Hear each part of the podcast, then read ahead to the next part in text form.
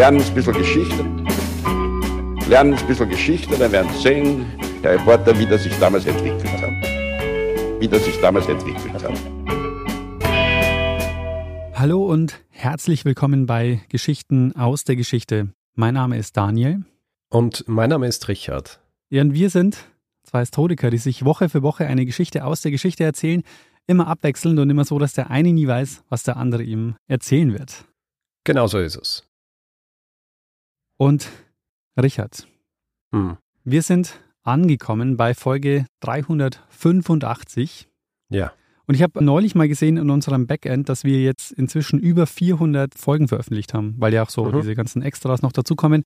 Also über 400 sind wir schon Nicht An- schlecht. veröffentlichten Audiomaterialien. Weil du das jetzt sagst, gestern oder so habe ich davon geträumt, dass wir, glaube ich, kurz davor waren, die 400. zu machen. Also Mhm. ich glaube irgendwie so zwei Folgen oder so vor und und wir haben ja immer gesagt, wir machen nichts zu 400, aber dann habe ich mir gedacht, ah, vielleicht sollte man doch was zu 400 machen.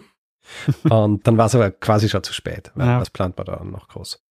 Ja, Aber machen wir jetzt wirklich nichts, oder? nee, äh, ja, wir hätten noch 15 Wochen Zeit für die Planung. Ach, das ist so, we so wenig. naja, schauen wir mal. Jetzt einmal 385, aber eigentlich müssten wir ja drüber sprechen, was bei der 384 passiert ist. Oh ja, kannst du dich noch erinnern? Natürlich. Du hast über die Flaschenpost gesprochen und vor allem über den Versuch, die Flaschenpost auch wissenschaftlich zu verwerten. Und zwar durch Neumeier, hat er geheißen, oder? Genau, Georg Neumeier.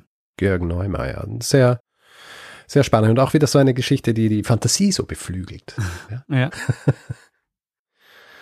Und äh, es gibt einen sehr schönen Tweet zur Folge von Ed Lasselosen auf Twitter. Da heißt es, wie immer in der Geschichtswissenschaft, jeder denkt, es wäre uralt und dann grüßt freundlich das 19. Jahrhundert.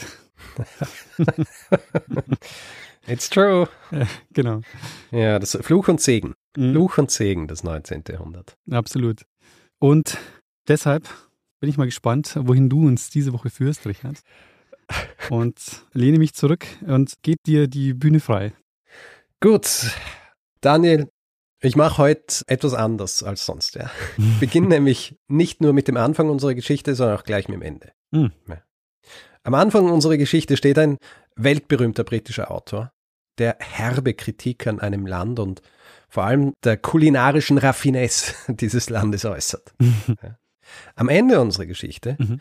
steht ein Rezeptbuch, das mit seinen über 1000 Seiten und über 3600 Rezepten eher eine Enzyklopädie des Kochens ist als ein Rezeptbuch. Allein der Index hat über 50 Seiten. Ui. Zwischen diesen beiden Eckpunkten liegen circa 50 Jahre. 50 Jahre, in denen dieses Land eine Art kulinarische Revolution erfährt, die zwar nicht flächendeckend ist, aber zumindest dafür sorgt, dass dieser britische Autor Mhm. nach einem weiteren Besuch in diesem Land seine Meinung grundlegend ändert. Und hauptverantwortlich für diese Veränderung sind vor allem ein Restaurant und sein jahrzehntelanger Küchenchef. Hm.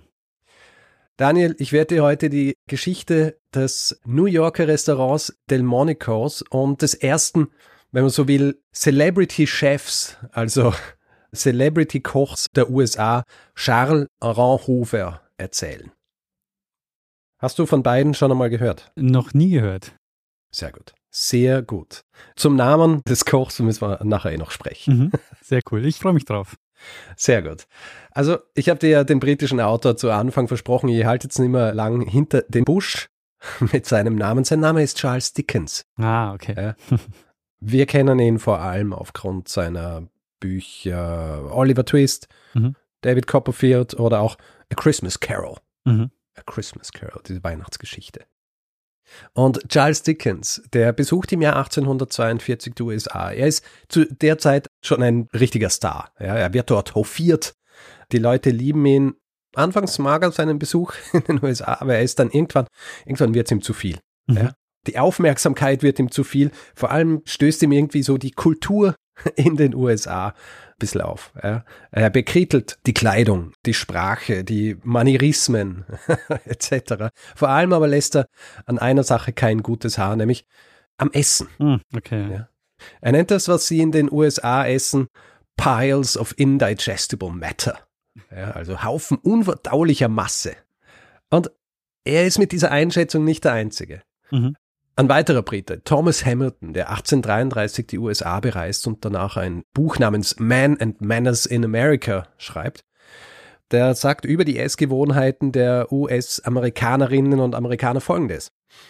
In my neighborhood there was no conversation. Each individual seemed to pitchfork his food down his gullet without the smallest attention to the wants of his neighbor. Was auf Deutsch so viel bedeutet, neben mir gab es kein Gespräch. Jeder Einzelne schien sein Essen in seinen Schlund zu stopfen, ohne die geringste Rücksicht auf die Bedürfnisse seines Nachbarn zu nehmen. Das also, Lustige ist ja, dass die Briten jetzt auch nicht unbedingt für die Esskultur berühmt sind, oder? Mm, ja, mm, ja. ja. Das ist eine eigene komplizierte Geschichte, würde ich sagen. Werden wir nachher eh noch kurz drüber sprechen. Mhm. Der kanadische Historiker Harvey Levinstein schreibt in seinem Werk Revolution at the Table davon, dass die riesigen Mengen an Fleisch und Stärke am Esstisch dominiert haben, was, und ich zitiere ihn hier jetzt, made constipation the national curse of the first four or five decades of the 19th century in America. Also auf Deutsch, es machte Verstopfung zum nationalen Fluch der ersten vier oder fünf Jahrzehnte des 19. Jahrhunderts in Amerika. Mhm kommt dir vielleicht ein bisschen bekannt vor, denn ich glaube, ich habe schon ein bisschen darüber gesprochen in meiner Folge zu den Kellogg-Brüdern. Ah, ja, ja, ja, ja. Also es ist ja auch um Essen gegangen und die Art und Weise, wie, wie die Leute das einfach nicht verdauen haben können. Folge 268. Kellogg hat ein bisschen einen anderen Ansatz als äh, den, den wir jetzt hier in dieser Folge kennenlernen werden. Für alle, die also andere Essgewohnheiten kannten, war die Art, wie Essen in den USA zubereitet wurde, ein Graus. Ja? Zeigt sich auch bei Amerikanern, die einmal was anderes kennenlernen. Zum Beispiel James Fenimore Cooper. Den kennst du wahrscheinlich als den Autor des letzten Mohikaners oder Lederstrumpf, mhm. ja, diese Abenteuerromane, die ja auch so Leute wie Karl May stark beeinflusst haben. Und James Fenimore Cooper verbringt im ersten Drittel des 19. Jahrhunderts einige Jahre in Frankreich als Konsul. Ja. Allerdings nicht nur irgendwo in Frankreich, sondern in der gastronomischen Hauptstadt Frankreichs oder, wie manche auch gerne sagen, der kulinarischen Hauptstadt der Welt. Und welche ist es? Mm, Paris? Nein, Lyon. Lyon. Ah, Lyon. Okay. Oh. Lyon, es gilt quasi als die Essensstadt in Frankreich. Und als er im Jahr 1833 in die USA zurückkehrt, ist er völlig abgestoßen von den Essgewohnheiten seiner Landsleute. Ja, er nennt sie the grossest feeders of any civilized nation ever known. Grob übersetzt, die ekelhaftesten Fresser aller jemals bekannten zivilisierten Nationen. Gross ist so ein Wort, das ist eigentlich grob, aber im Englischen oder im Amerikanischen ist es auch so ein bisschen ekelhaft. Mhm das eigentliche Essen, also die Speisen, die zubereitet und dann verspeist wurden, die waren aber natürlich nicht das Einzige, was moniert wurde. Vor allem auch das Prozedere. Ja, wo wird was wie gegessen? Und jetzt nochmal Charles Dickens zu bemühen, der ja in seinem Heimatland England gern und gut aß, der vermerkt in seinen Büchern über die USA, dass es einfach keine guten Orte zum Essen gab. Und das hängt mit einer Entwicklung zusammen, die in den USA Mitte des 19. Jahrhunderts sich noch nicht vollzogen hat. Eine, die du aber in einer Folge erzählt hast, und zwar für Frankreich. Du erinnerst dich wahrscheinlich ja Teil unseres Frühwerks. Oh ja, das war diese Geschichte, wie das Essen gehen erfunden wurde, oder so? Genau, das ist der genaue Titel, den du hier jetzt ausgegraben hast. Das ist Folge 60. Aha. Folge 60. Und du beschreibst in dieser Geschichte unter anderem, wie die französische Revolution Köche arbeitslos gemacht hat, die dann Restaurants gründen. Und ja. dann dieser Umschwung von der Gewürzküche dann zur Soßenküche. Genau. Mit den Bouillons. Bouillons, genau, die eigene Orte waren, eigene Restaurants. Es ist etwas, das so in den USA nicht passiert war. Mhm. Und das jetzt eben auch von diesen Besuchern kritisiert wird, weil du musst dir vorstellen, Anfang des 19. Jahrhunderts in den USA, da ist es schwierig, einfach so einmal eine warme Mahlzeit zu kriegen. ja, also du hast Straßenverkäufer, du hast Boarding Houses, also quasi Pensionen, wo es dann zu einem bestimmten Zeitpunkt Essen gibt. Also es gibt einfach keine Restaurantkultur, geschweige denn Orte, die auch Restaurant heißen in mhm. den USA. Ja, weil das ist ja auch eine französische Erfindung, wird ja angelehnt an dieses französische Wort Und Dickens, der beschwert sich sogar, wie krude es an diesen Orten, wo man was zu essen kriegt, also zum Beispiel in diesen Boarding Houses zugeht. Ja. Er schreibt zum Beispiel, dass ein riesiger Gong geschlagen wird, wenns Essen fertig ist. Ja. Und er schreibt, dieser Gong shakes the very window frames as it reverberates through the house and horribly disturbs nervous foreigners. Also die Fensterrahmen werden erschüttert, während dieser Gong durchs Haus hallt und damit nervöse Ausländer schrecklich stört. Ja, er ist natürlich der nervöse Ausländer. Während also jetzt in der alten Welt, also vor allem in Frankreich, das Restaurant, die Haute Cuisine, aber auch einfach nur normales Essen serviert wird an öffentlichen Orten, die man sich auch unter, wie soll ich sagen, halbwegs angenehmen Umständen dann auch servieren lassen kann, mhm ist es in den USA, also Mitte des 19. Jahrhunderts, noch ein ziemliches Jammertal. Das wird sich allerdings ändern. Und zu jenem Zeitpunkt, als Charles Dickens in den USA ist, ist es schon im Begriff, sich zu verändern. Ein Brüderpaar aus der italienischen Schweiz ist nämlich schon dabei, das beste, wahrscheinlich erste und erfolgreichste Restaurant der USA zu begründen. Die Geschichte dieser Brüder und ihrer Ambitionen beginnt in den ersten Jahrzehnten des 19. Jahrhunderts. Mhm. Der eine, Giovanni del Monico mit einem Bindestrich, ursprünglich aus dem Tessin, ja, also italienische Schweiz, ist eigentlich ein Schiffskapitän, also als Seemann hat er gestartet und wird schnell befördert, ist ein ambitionierter Mensch und er wird bald Kapitän, aber das Leben auf See als Händler, das ist ihm irgendwann zu viel. Mhm. Er möchte was anderes und er beschließt sich in New York niederzulassen, dort sein Glück zu versuchen und tut sich aus diesem Grund mit seinem Bruder Pietro zusammen. Der ist zu jenem Zeitpunkt Konditor in Bern, noch in der Schweiz. Der Gedankengang ist folgender. Giovanni kennt sich mit Wein aus, Pietro mit Gebäck. Gute Kombination einmal, den Start. Ja. Und sie eröffnen also im Jahr 1827 einen kleinen Laden in der William Street, nahe The Battery, einem der ältesten Parks New York City, so an der Südspitze von Manhattan. Mhm. Und sie verkaufen in diesem Laden zuerst einmal Wein, flaschenweise, bieten außerdem aber auch frisch gebrühten Kaffee, Schokolade und französisches Gebäck an. Das äh, klingt und, mal nicht schlecht. Ja, das klingt für die USA schon sehr außergewöhnlich. Ja. Sie lassen auch ein Schild anbringen, Delmonicos. Und es ist so, auf diesem Schild ist der Name zusammengeschrieben, also ohne den Bindestrich nach Del. Und es gibt eine Familienlegende, die sagt, dass sie sich gedacht haben, ja, es ist eigentlich günstiger, wenn wir einfach den Namen ändern, als dieses Schild neu zu schreiben. Und sie ändern jetzt also ihren Namen, sie heißen jetzt Delmonico ohne Bindestrich und was sie auch machen, sie amerikanisieren ihre Namen. Mhm. Also der Giovanni wird zu John und Pietro wird zu Peter. Also John und Peter Delmonico. Und dieses Geschäft war jetzt natürlich noch kein richtiges Restaurant. Es war aber was Neues, weil es einfach anders geführt wurde, vor allem als andere Orte, an denen zu jener Zeit Essen verkauft wurde. Es war zum Beispiel bekannt dafür, dass es immer absolut sauber war dort und sie legen auch großen Wert darauf, dass die Zutaten immer von höchster Qualität und frisch waren. Ein Umstand, der sich auch darin zeigt, dass sie bald, nachdem sie dieses Geschäft eröffnet haben, unzufrieden mit der Auswahl, die sie in den Märkten in New York City finden, dass sie einfach eine eigene Farm kaufen. In Williamsburg, Brooklyn. Heutzutage gibt es dort keine Farmen mehr, das ist mehr so die, die Hipster-Hochburg. Ja. sie kaufen also im Jahr 1834 dort eine Farm, um einfach dort ihr eigenes Gemüse und Obst zu ziehen.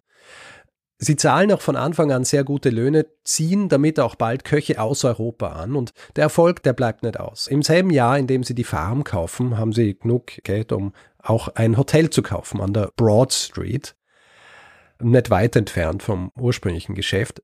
Und das stellt sich als ein ziemliches Glück raus, weil gegen Ende des nächsten Jahres, am 16. Dezember 1835, da wütet ein riesiges Feuer in New York City. Und dieses Feuer legt nicht nur das Restaurant bzw. ihren Laden, sondern auch einen großen Teil Manhattans in Schutt und Asche. Und das Hotel wird daher kurzzeitig zu einem Behelfsrestaurant. Ja.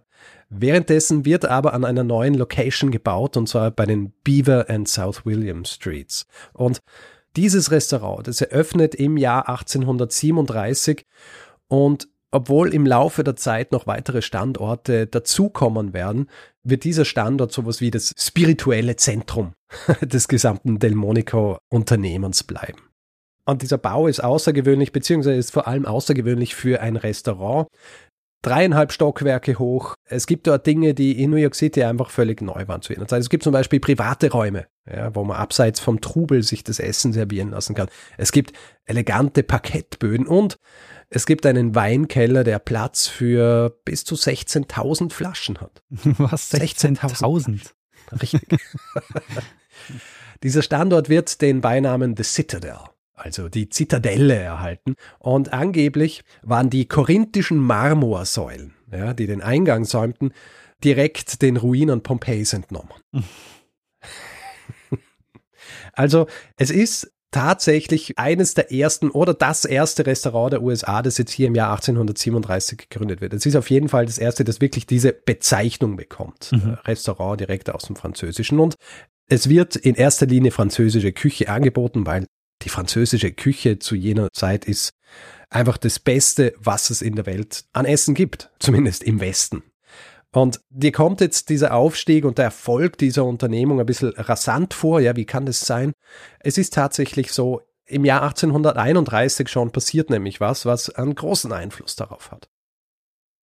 Die beiden Delmonico-Brüder holen nämlich eine dritte Person an Bord eine Person, die sich als der wahrscheinlich tüchtigste und smarteste Restaurateur der USA des 19. Jahrhunderts herausstellen wird und daher nicht zu Unrecht auch manchmal den Beinamen The Magnificent erhält. Mhm. Ja, sein Name Lorenzo del Monico, ihr Neffe. Und dieser Neffe, der im Gegensatz zu seinen beiden Onkeln seinen Namen nicht amerikanisiert, der wird ursprünglich als Juniorpartner an Bord geholt, einfach um sie zu unterstützen, aber wird in den nächsten Jahrzehnten die treibende Kraft hinter eigentlich allem sein. Es ist nämlich auch so, im Jahr 1842 stirbt John, also Giovanni, an einem Schlaganfall, den er beim Jagen erleidet.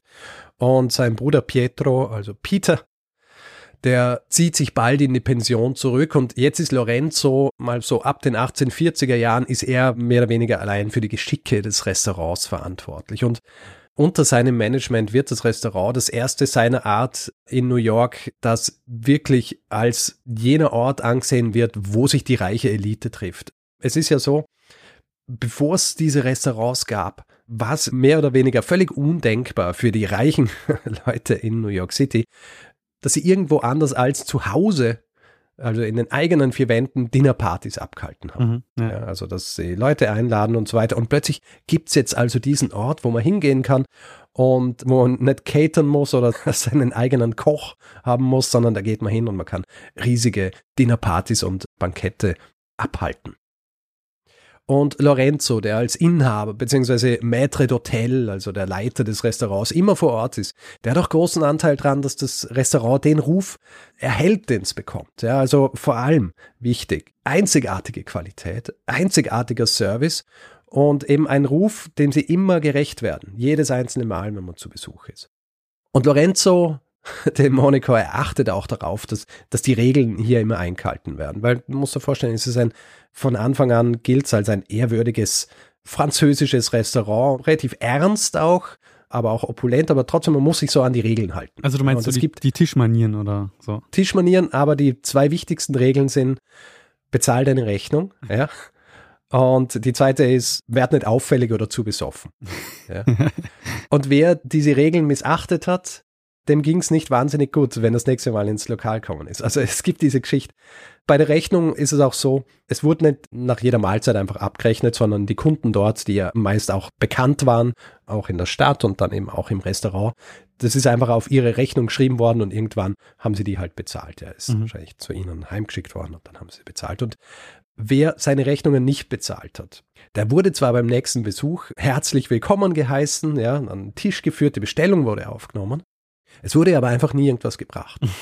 ja, also wenn der Kenner erinnert wurde dran, ah, ich habe da was bestellt, was ist mit am Essen, dann gab es immer große Entschuldigungen, ja, tut mir leid, es kommt bald, aber es kam einfach nie. Ja, bis die Person irgendwann gemerkt hat, oh, Vielleicht habe ich meine Rechnung noch nicht bezahlt. Und das ist ja wirklich das Frustrierendste, wenn du in einem Lokal sitzt und du wirst einfach nicht bedient oder du wartest ewig.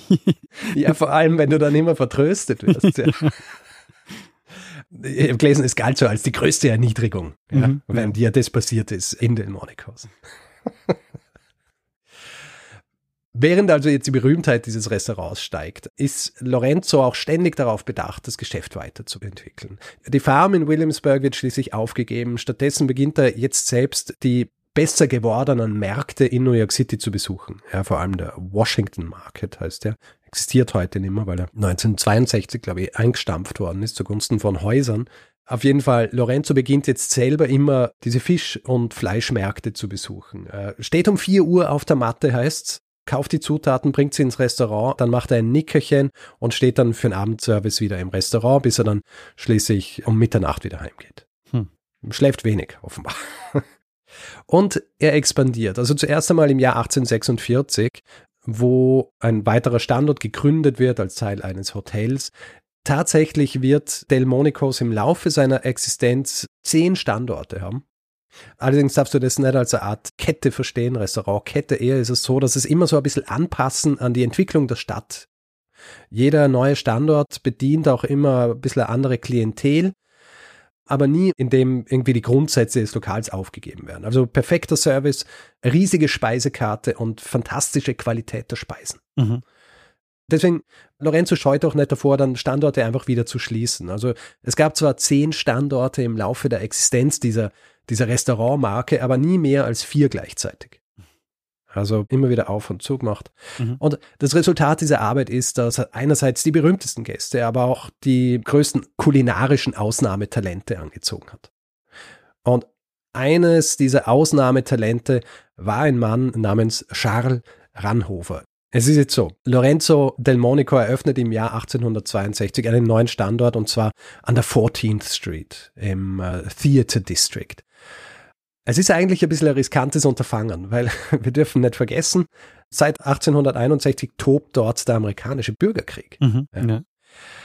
Tut dem Erfolg des Restaurants allerdings keinen Abbruch, obwohl es anfangs heißt, dass es so ein bisschen ein Sammelzentrum der Sympathisanten der Konföderation war, mhm. also des Südens.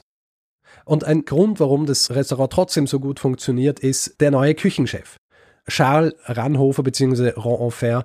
Der Grund, dass ich den Namen jetzt so komisch sage, ist, er ist eigentlich äh, Franzose. Mhm.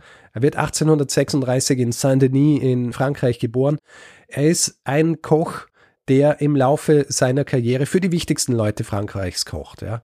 Er wandert aber Mitte der 1850er Jahre nach New York City aus, arbeitet dort zeitweise für den russischen Konsul, geht dann auch nach Washington DC, auch nach New Orleans wo im Jahr 1840 auch schon ein französischer Koch ein Restaurant eröffnet hat. Und bei einem Heimaturlaub im Jahr 1860 in Frankreich richtet er sogar ein Bankett aus für Napoleon III. Im Jahr 1862 allerdings wird er von Lorenzo del Monico angeheuert, um diesen neuen Standort zu führen, beziehungsweise um Küchenchef über das gesamte Empire, das gesamte Del Monico Empire zu werden. Mhm. Laut einer Biografie der Delmonicos war das erste Treffen mit Ron Aufer, ich weiß nicht, wie würdest du ihn aussprechen? Ranhofer ist er geschrieben und ist aber eigentlich Franzose. Bei französischer Aussprache lasse ich mich auf keine Aussagen ein. Ich sage jetzt Ranhofer, weil es kann alles nur falsch sein. Ja. Ich habe auch keine Aufnahmen gefunden, wo über ihn gesprochen wird, deswegen kann ich es nicht genau sagen. Mhm. Auf jeden Fall, laut einer Biografie der Delmonicos war dieses erste Treffen mit diesem Koch derart, dass Lorenzo das Gefühl gehabt hat, er kann froh sein, dass jemand wie Ranhofer überhaupt sein Lokal besucht, ja, beziehungsweise einen Fuß in sein Lokal setzt. Und dieser Koch soll auch zu ihm gesagt haben, quasi, Sie kümmern sich um das Inventar, ich mache den Rest. Das ist seine Aufgabe als der Restaurantinhaber und er als Koch kümmert sich dann dafür, dass die Leute sehr gut essen und auch wiederkommen. Dieser Koch ist auch, wie soll ich sagen, genauso, wie man sich vorstellt vom Bild her. Mhm. Hat so einen großen weißen Schnurrbart, äh, imposante Statur und ja, ist einfach jemand, der auch wirkt, als hätte er große Autorität und es ist auch so, dass in der Küche muss alles genauso gemacht werden, wie er es sagt. Und es funktioniert. Aus heutiger Sicht ist es nicht ganz klar, wer wen berühmter gemacht hat. Ranhofer des Delmonicos oder Delmonicos ihn. Auf jeden Fall ist es ein Team, das seinesgleichen sucht und in den nächsten 30 Jahren bewirten sie quasi alle Berühmtheiten der Zeit und des Landes. Kurz nachdem er dort anfängt, gibt es zum Beispiel ein riesiges Bankett für Russland. Ja, also eine der wenigen europäischen Mächte, die eindeutig pro Union waren, also für den Norden der USA. Da wird in Delmonico's im Jahr 1863 ein riesiges Bankett veranstaltet, das nicht zuletzt auch dazu dient, diesem Gerücht, dass sich im Restaurant so Sympathisanten des Südens treffen, den Chaos zu machen. Mhm. es ist das Unionist Banquet und es besteht aus 31 Gerichten, die einmal die ersten vier Gänge ausmachen, dann 21 Desserts, 14 Pièces montées, also so Skulpturen und Tableaus aus Zucker darunter die Ermitage, der französische Arc de Triomphe, auch Bildnisse von George Washington und Abraham Lincoln. Ja. Und diese riesigen Bankette, das zieht sich durch die Geschichte des Delmonicos. Zum Beispiel im Jahr 1865, der Bürgerkrieg ist jetzt vorbei, wird ein Dinner für Sir Morton Peto ausgerichtet bzw. serviert ein britischer Eisenbahnunternehmer, schwerreich. Und das stellt so ziemlich alles in Schatten, was jemals an Dinnerpartys bzw. an Dinners ausgerichtet wurde in den USA. Für 50.000 Dollar werden 250 Personen bedient. Ein neungängiges Menü mit wieder sieben Pièces montées, zwölf Desserts und natürlich den feinsten Weinen und Spirituosen. Die Speisekarten, mhm. die sind mit Blattgold auf Satin gedruckt. Und jeder Gast erhält ein eigenes Kissen, bestickt mit seinen Initialen. Sehr gut. 50.000 Dollar übrigens, inflationsbereinigt ungefähr 700.000 Dollar. Mhm. Mhm. Die Art und Weise, wie die Gerichte zubereitet und serviert werden, das entzückt natürlich die Gäste. Ein Beobachter sagt über die ersten Gänge, die Gerichte folgen einander mit einer Freude und Schönheit wie die gut komponierten Töne eines Gemäldes oder einer Symphonie. Es war eine glänzende Ouvertüre zu der nun spielenden edlen Oper. Und grundsätzlich wird Delmonicos der Ort für die Elite der Stadt, aber auch des ganzen Landes, vor allem wenn es eben darum geht, Dinnerpartys auszurichten. Dinnerpartys, die zu jener Zeit gerade an Beliebtheit gewinnen. Dass man Leute zum Essen einlädt am Abend und dann viel isst und viel trinkt. Aber halt nicht daheim das kochen will.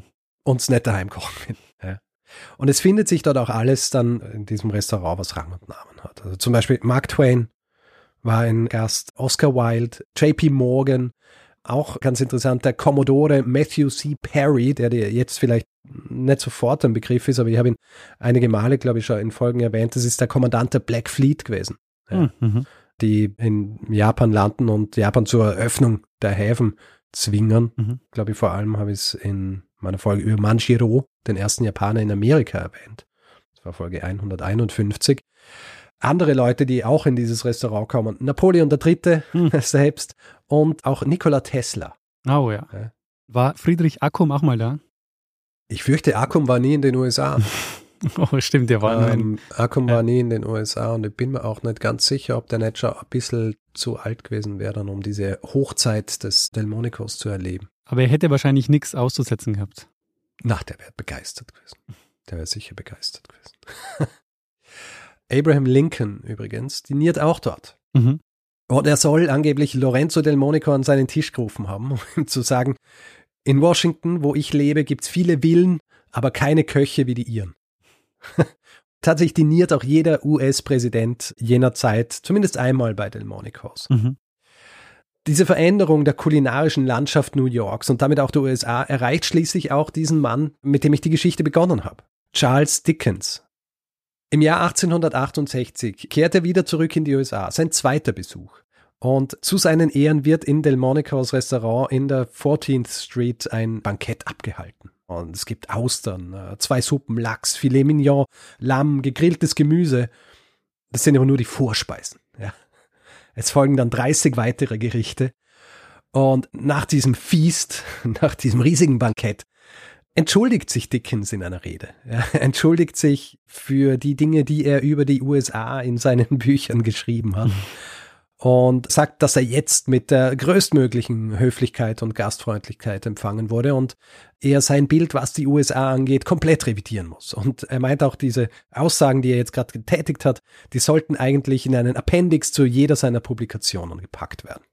So begeistert ist er jetzt, nachdem er in Delmonico's tatsächlich das gegessen hat, wie er sich's vorstellt. Also französische Küche, wie der Status quo war zu jener Zeit. Mhm. Und auch dem Rest der Welt bleibt dieses Restaurant nicht verborgen. Ja, ein englisches Magazin schreibt in den 1880ern, dass es genau zwei wichtige Sehenswürdigkeiten in Amerika gäbe. Delmonico's und Yosemite Valley.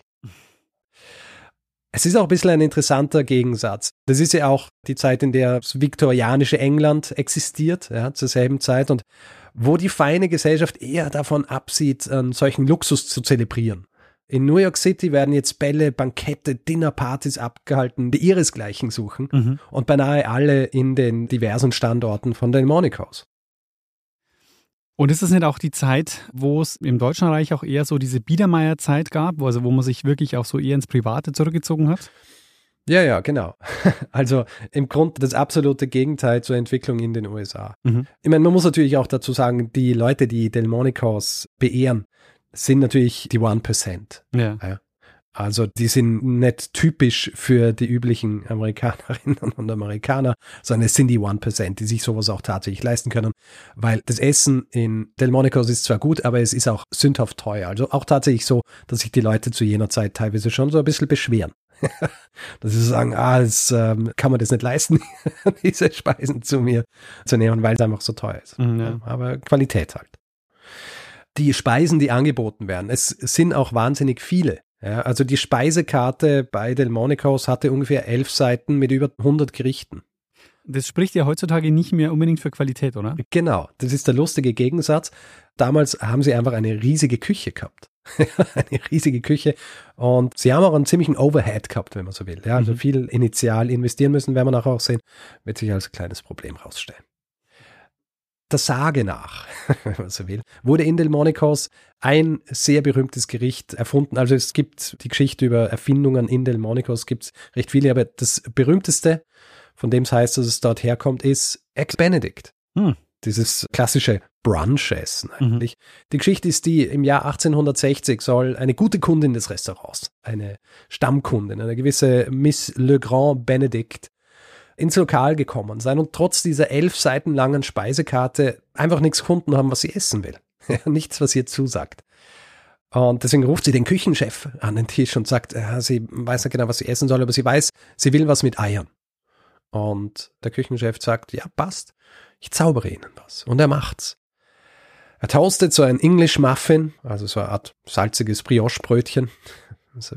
Er grillt ein bisschen Schinken an, er pochiert zwei Eier, stapelt das alles übereinander und bedeckt schließlich mit ähm, einer delikaten Sauce Hollandaise. Mm. Fantastisch. Machst du es auch öfter? Wir werden nachher noch ein bisschen drüber sprechen. Am Ende, warum ich es gerade vor kurzem gemacht habe. Ja, ich habe ich hab eine Vermutung. Du hast eine Ahnung. Ja. Und mit dieser Ex-Benedict-Geschichte komme ich jetzt auch schon zu dem von mir vorhin angekündigten Schluss meiner Geschichte. Denn dieses Rezept steht genauso wie 3600 weitere schließlich in einer Rezeptsammlung, die den Namen The Epicurean erhalten wird. Quasi der Genießer. Und diese Rezeptsammlung, die wird im Jahr 1894 veröffentlicht und zwar von niemand Geringerem als Charles Ranhofer selbst. Ja. Es finden sich dort all jene Gerichte, die in den Küchen des Delmonicos zubereitet wurden und für die es so berühmt war. Und nicht wenige dieser Rezepte sind auch nach berühmten Persönlichkeiten benannt. Mhm. Es gibt zum Beispiel zwei, die nach Charles Dickens benannt sind. Natürlich. Ja. Müssen es dann auch nach etwas nach ihm benennen. Allerdings habe ich ein bisschen gelogen, es ist noch nicht ganz das Ende der Geschichte. Ja. Denn was fehlt, um diese Geschichte abzurunden, dass wir herausfinden, was aus den Monicos wurde. Die ja offenbar pleite gehen. Es ist so. Der Stern des Delmonicos leuchtet hell bis ans Ende des 19. Jahrhunderts eigentlich. Die Speisen sind immer tadellos. Charles Aranhofer, der in den 30 Jahren seines Wirkens für Delmonicos oft als der beste Koch der USA gefeiert wird, der geht dann aber im Jahr 1896 in Pension. Und jetzt ist es auch so, dass es Konkurrenz gibt. Es gibt neue Restaurants, es gibt zum Beispiel Sherry's oder das heute auch noch sehr bekannte Waldorf. Ja. Und die graben Delmonicos langsam so ein bisschen das Wasser ab. Sherry's zum Beispiel wird gefeiert als das opulenteste und schönste Restaurant überhaupt. Und im Jahr 1899 existieren daher nur noch zwei Delmonicos Standorte. Einer in der 44th Street und eben dieses Flaggschiff The Citadel. Sie bekommen jetzt nämlich auch noch weitere Konkurrenz und zwar durch sogenannte Show-Restaurants. Also Delmonicos, Sherry's, äh, das Waldorf Die hatten so diesen traditionellen französischen Stil. Also opulent, aber nicht zu opulent und immer so ein bisschen ernst. Ja? Mhm, ja. Ernst und ehrwürdig. Diese neuen Restaurants, die sind da ein bisschen von einem anderen Kaliber. Und das berühmteste von diesen neuen Restaurants, Rectors. Ein Restaurant, das im Jahr 1899 am Times Square eröffnet wird, das vorher schon in Chicago existiert hat in der Form. Und dieses Rectors ist etwas, was so ein bisschen abwertend als Lobster Palace bezeichnet wurde. Ja, so ein Hummerpalast. Mhm. Riesige Räume, vor allem, also in erster Linie, glaube ich, ein riesiger Raum, luxuriös ausgestattet, aber geschmacklos. Ja? Luxuriöses, aber geschmackloses Dekor. Der Champagner fließt in Strömen und jedes Gericht, das serviert wird, wird laut zelebriert. Also kannst du dir vorstellen, die Leute sitzen hier an so Tischen in, in so einem sehr mm, pompösen Setting und jedes Mal, wenn jemand das Steak kriegt, kommen die Leute mit Wunderkerzen und so weiter und stellen so einen Tisch. Es gibt gleichzeitig auch so ein Orchester, das relativ seichte Unterhaltungsmusik spielt, so in Form von Operettenmusik zum Beispiel. Und diese Restaurants dienen auch so ein bisschen so, wie soll ich sagen, als Meat Market. Mhm. In der Dating-Szene nennt man das ja, glaube ich, auch. So, wo die Leute sich einfach treffen können, ohne jetzt irgendwie heiraten zu wollen. Was in so Restaurants wie Delmonicos und Sherry's nicht wirklich geht, weil Dort werden sie beobachtet und dann quatschen die Leute und so weiter. Und äh, diese Lobster Palaces, die waren einfach so als Treffpunkt auch gedacht, wo man Leute hinbringen kann, um eine lustige Zeit zu haben. Überraschenderweise war das Essen dort aber trotzdem recht gut, ja, auch sehr französisch und auch mit riesigen Speisekarten. Es gibt für Rectus zum Beispiel eine aus dem Mai 1900, enthält über 300 Speisen. Mhm. aber gilt eben nicht so als ernst und so gediegen wie Delmonicos oder Sherry's und ist vielleicht auch der Grund, warum sie so erfolgreich sind. Als ein noch größeres Problem für Delmonicos wird sich aber das eigene Management herausstellen. Also das Management eigentlich über die Jahrzehnte immer in Familienhand geht im Jahr 1904 an Eugène Garnier, der zwar seit 30 Jahren für Delmonicos arbeitet, allerdings nicht als Manager. Und er übernimmt jetzt aber das Management und er stellt sich als ein recht schlechter Manager raus. Es gibt dann auch so einen Familienstreit zwischen den unterschiedlichen Familienmitgliedern, die einerseits wollen, dass das Management ausgewechselt wird oder vielleicht selber das Management übernehmen wollen. Es wird dann auch das Management noch geändert, das hilft aber nichts, weil vor allem kommt jetzt auch der Erste Weltkrieg ins Spiel. Und der Erste Weltkrieg sorgt auch dafür, dass die Leute weniger opulent essen gehen und hier Delmonicos schau mal recht viel Geld verliert. Und ihr habt vorhin vom Overhead gesprochen, den sie haben. Ja? Mhm. Also mit so einer riesigen Karte und vor allem mit so vielen Weinen, die du anbietest, musst du einfach schon sehr viel Geld reinstecken. Und angeblich so die Anschaffung dieser Weine das machte dann pro Jahr locker mal 250.000 Dollar aus. Hm. Im Jahr 1917 wird das Flaggschiff The Citadel baufällig und anstatt zu sanieren, wird es einfach geschlossen. Äh, es gibt dann noch diesen einen Standort in der 44th Street, der wird aber dann schließlich auch am 17. Jänner 1920 von der Familie verkauft. Mhm. Das Restaurant existiert zwar noch, aber ist jetzt nicht mehr in Familienhand. Der 17. Jänner 1920, sagt ihr das was? 17. Der Januar Tag, an dem es verkauft wird. 1920. Hm, Nee. Das ist der Tag, an dem die Prohibition in Kraft tritt. Oh, ah, okay. Und die Prohibition macht dem Restaurant natürlich dann den Gar aus. Hm. Ja. Klassische französische Küche ohne Wein, sehr schwierig. Vor allem ist es auch so, Getränke im Restaurantbusiness immer sehr, sehr lukrativ, weil es gibt nichts, wo du so viel Aufschlag draufhauen kannst. Naja, aber vielleicht jetzt noch lukrativer, weil diese 16.000 Weinflaschen können sie jetzt unter der Hand verkaufen und müssen keine Steuern mehr drauf zahlen. ja, aber kannst halt nicht mit dem Markup verkaufen, mit dem du es ursprünglich im Lokal verkauft hast. Außerdem Ja. darfst du es ja auch nicht mehr verkaufen. Ja. Das heißt, es ist auch so, dass sie, sie werden dann einmal im Jahr 1921 gestraft, weil sie ohne dass sie die Erlaubnis haben, natürlich Alkohol verkaufen, müssen wahnsinnig viel Geld zahlen. Und am 21. Mai 1923 wird im Delmonicos die letzte Mahlzeit serviert, begleitet von Mineralwasser. Weiß man, welches Essen das war? Ähm, nein, habe ich nicht rausgefunden. Im Laufe des 20. Jahrhunderts wird immer wieder versucht, dieses Delmonicos wieder zu erwecken. Ja, es gibt neue Besitzer der Marke, die auch teilweise an denselben Standorten des Restaurants aufbauen, ein bisschen so diesen Anschein erwecken wollen, dass es sich um das ursprüngliche Restaurant handelt. Also mhm. ich habe gesehen, das letzte Delmonico's, das hat im Namen wirklich auch dieses Established 1837 also so wie das ursprüngliche. Tatsächlich ist es aber halt nicht mehr dasselbe Restaurant. Es ist zwar im 20. und auch Teilen des 21. Jahrhunderts so ein bisschen ein Magnet für Celebrities und Touristen aufgrund des Namens und weil sie auch vor allem gute Steaks anbieten. Es ist halt jetzt mehr Steak-Restaurant. Mittlerweile, seit 2020, ist aber auch dieses Delmonico's geschlossen aufgrund der Pandemie. Und ich glaube, es gibt momentan auch so einen einen Rechtsstreit zwischen zwei unterschiedlichen Parteien, die beide behaupten, dass sie das Recht haben, ihre Restaurants Delmonicos zu nennen. Mhm. Also gab es zwar im 20. und 21. Jahrhundert auch, aber hat mit dem ursprünglichen Delmonicos tatsächlich sehr wenig zu tun. Was nicht bedeutet, dass sie nicht auch gern publikumswirksam Journalisten und Journalistinnen in die Küche einladen, um ihnen dort Ex-Benedict zu machen. Mhm. Weil sie sagen, dass es in ihrem Restaurant erfunden wurde. Ja, und das, lieber Daniel, mal meine Geschichte über Delmonico's. Das erste und wie wahrscheinlich nicht zu Unrecht behauptet wird, beste Restaurant der USA, dessen Chefkoch und Küchenmeister eines der enzyklopädischsten Rezeptbücher aller Zeiten herausgegeben hat und der mit seiner französischen Küche die USA von einem gastronomischen Wasteland zu einem gastronomischen Wonderland gemacht.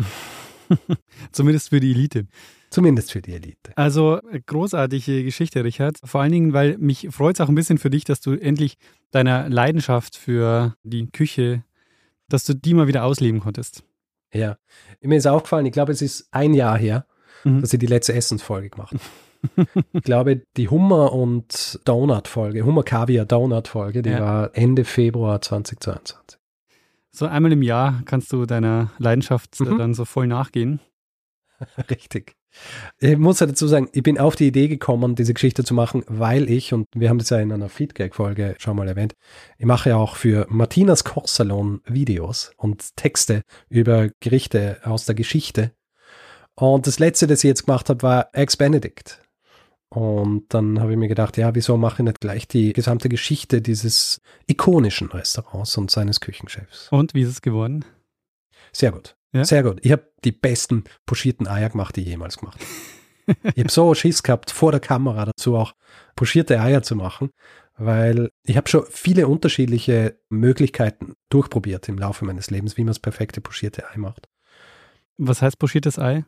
Dass du es einfach in ein Wasser wirfst mhm. und das wird dann so im Wasser gekocht und idealerweise eben so, dass sich das Eiweiß um den Dotter legt und du dann quasi gehärtetes Eiweiß hast, aber einen nicht ganz flüssigen, aber zumindest runny äh, Dotter. Ah, interessant. Habe ich noch nie gemacht.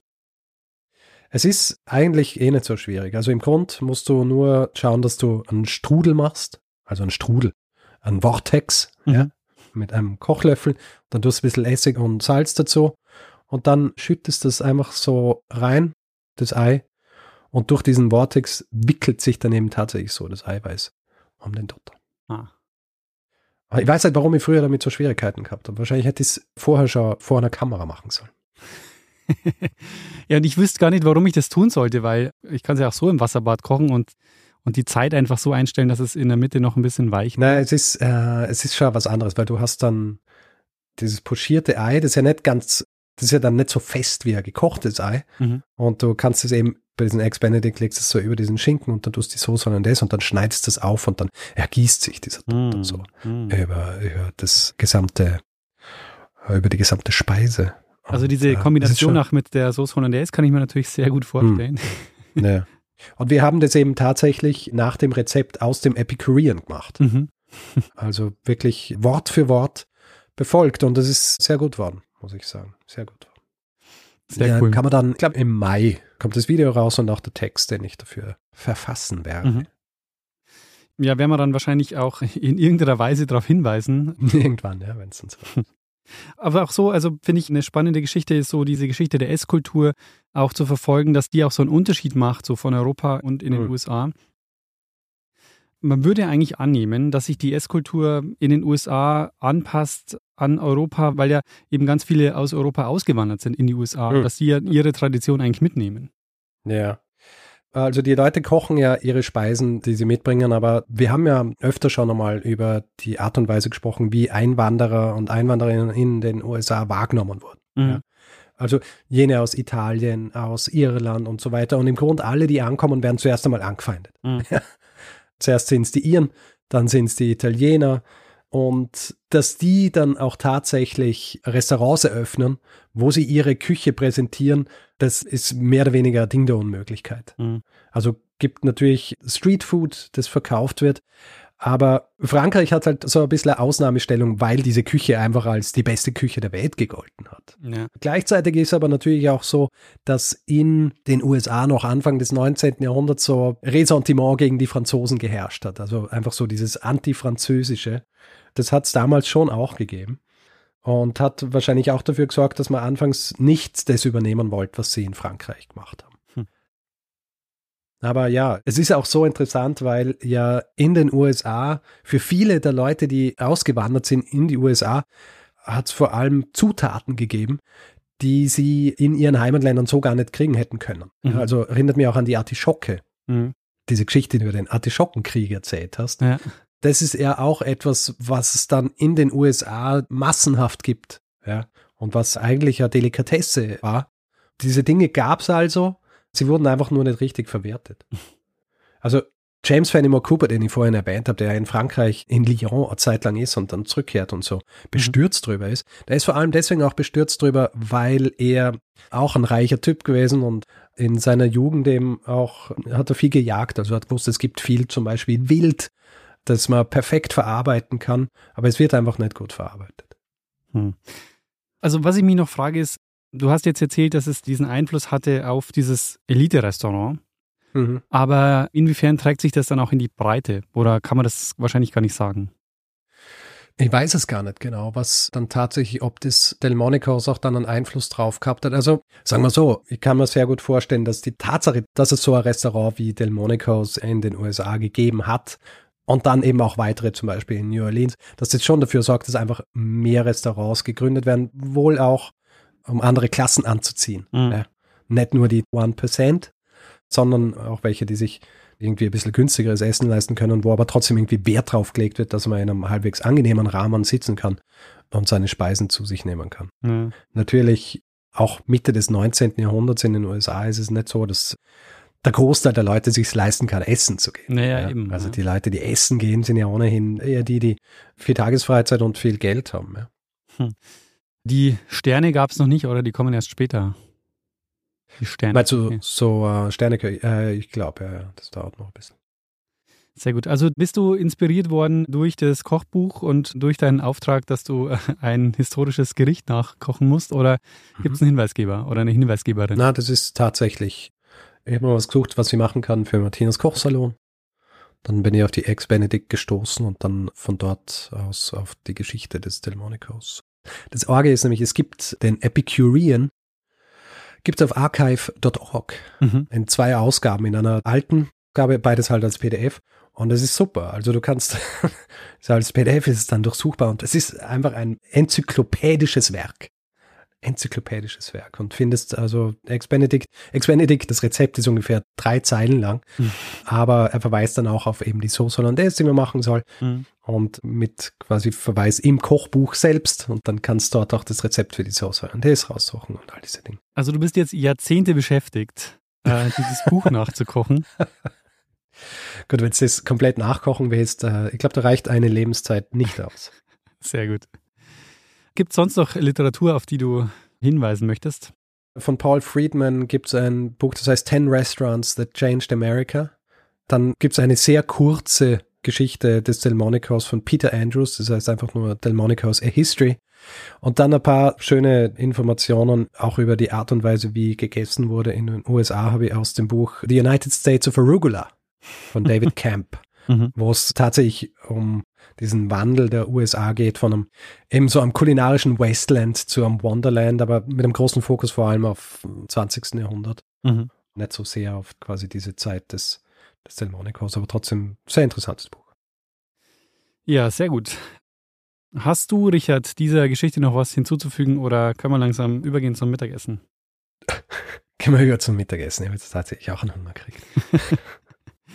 Sehr gut. Was wird es heute geben? Äh, ich weiß es noch nicht. Ähm, wahrscheinlich ein bisschen Kimchi. Was ist Kimchi? Kimchi, das ist gesund. Was ist, Gut. was, was ist Kimchi? Kimchi äh, ist so fermentiertes Gemüse. Ah, sehr gut. Ja. Guten Appetit, Richard. Wir, würde ich sagen, beschließen jetzt mal die Folge. Äh, unter, an- unter anderem. Ähm, ja, aber ich weiß es nicht genau. Naja.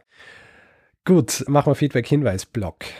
Wer Feedback geben will zu dieser Folge oder anderen, kann es per E-Mail machen. Feedback at geschichte.fm kann es direkt auf unserer Website machen, geschichte.fm. Kann es auf den diversen Social-Media-Plattformen tun. Da sind wir auch vertreten. Twitter, Facebook, Instagram. Dort heißt man Geschichte FM. Auf Mastodon sind wir auch zu finden. Einfach im Browser geschichte.social eingeben. Dann landet man direkt auf unserem Profil. Und wer uns bewerten will, Sterne vergeben und solche Dinge, kann es auf Spotify machen. Reviews vor allem auf Apple Podcasts oder panoptikum.social oder grundsätzlich einfach überall, wo man Podcasts bewerten kann. Ich glaube, der Essensbereich ist wahrscheinlich der Bereich, wo wir zwei uns am meisten unterscheiden, oder? Ich glaube schon, ja. ja. Aber es ist ja gut. Wäre blöd, wenn wir beide dieselben Dinge mögen würden. Oder? Ähm, das stimmt. Komplett. Also dann wären wir ja nicht voneinander zu unterscheiden. Absolut. Nee, mir fällt nur beim Essen auf, dass da der Unterschied immer besonders groß ist. ähm, Äh, dafür hast du auch schon einige Essenssachen gemacht, oder? echt? Also zumindest das Essen gehen hast du Essen gemacht. gehen, ja, das stimmt. Das ist das Einzige, was du über Essen gemacht hast. Mm, wahrscheinlich. Aber da hat mich mehr interessiert, quasi diese Erfindung des Essengehens. Also das, äh, aber Das Essen an sich, ne. Genau, äh, über die Ja. Speisen an sich habe ich mir keine Gedanken gemacht. Tja. Wer gerne Merch hätte, wird fündig unter geschichte.shop. Es gibt zwei Möglichkeiten, diesen Podcast werbefrei zu hören. Die eine Möglichkeit ist bei Apple Podcasts, da gibt es den Kanal Geschichte Plus und es gibt bei Steady die Möglichkeit, sich den Feed zu kaufen für 4 Euro im Monat. Da findet ihr alle Hinweise unter geschichte.fm slash steady.